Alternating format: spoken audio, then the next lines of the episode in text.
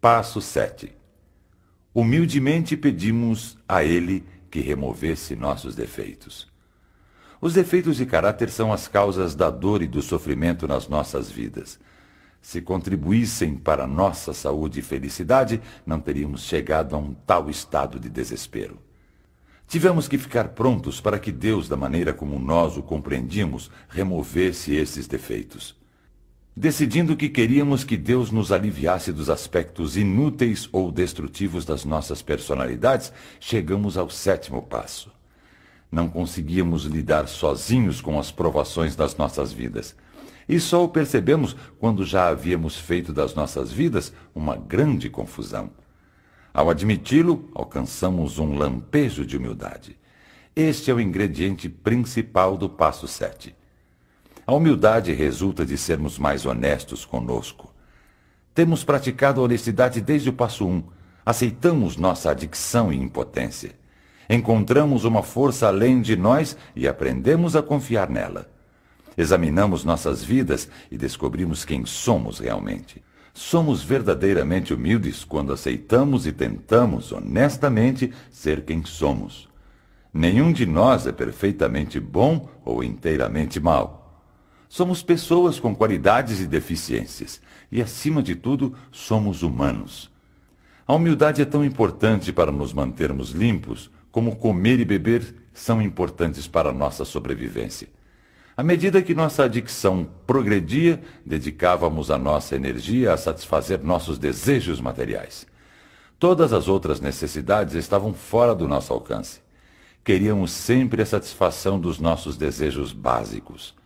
O sétimo passo é de ação, e chegou a hora de pedirmos a Deus ajuda e alívio.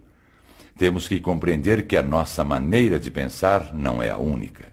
Outras pessoas podem nos aconselhar. Quando alguém nos aponta um defeito, a nossa primeira reação poderá ser defensiva. Temos que compreender que não somos perfeitos. Sempre haverá espaço para o crescimento. Se quisermos realmente ser livres, ouviremos atentamente o que os companheiros tiverem a nos dizer.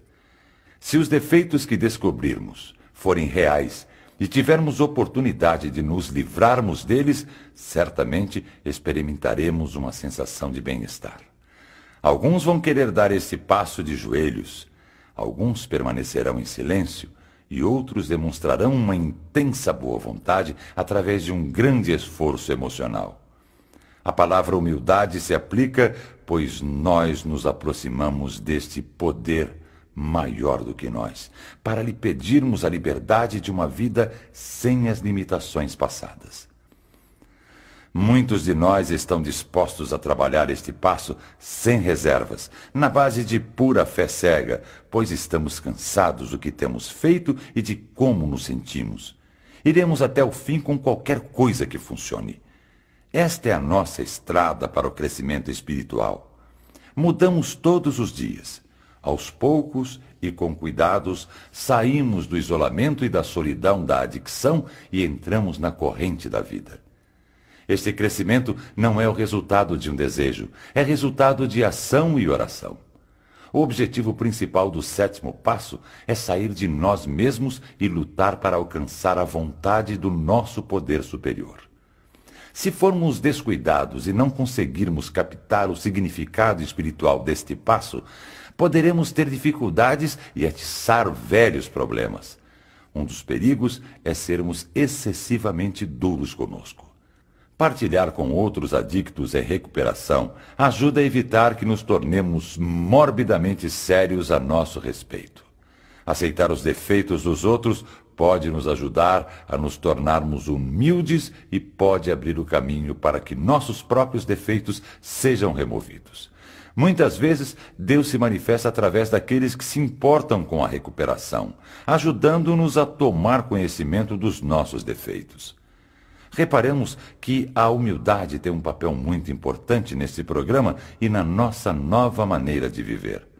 Fazemos o nosso inventário, prontificando-nos a deixar que Deus remova nossos defeitos de caráter. Humildemente pedimos a Ele que remova os nossos defeitos. Este é o nosso caminho para o crescimento espiritual e vamos querer continuar. Estamos prontos para o passo oito.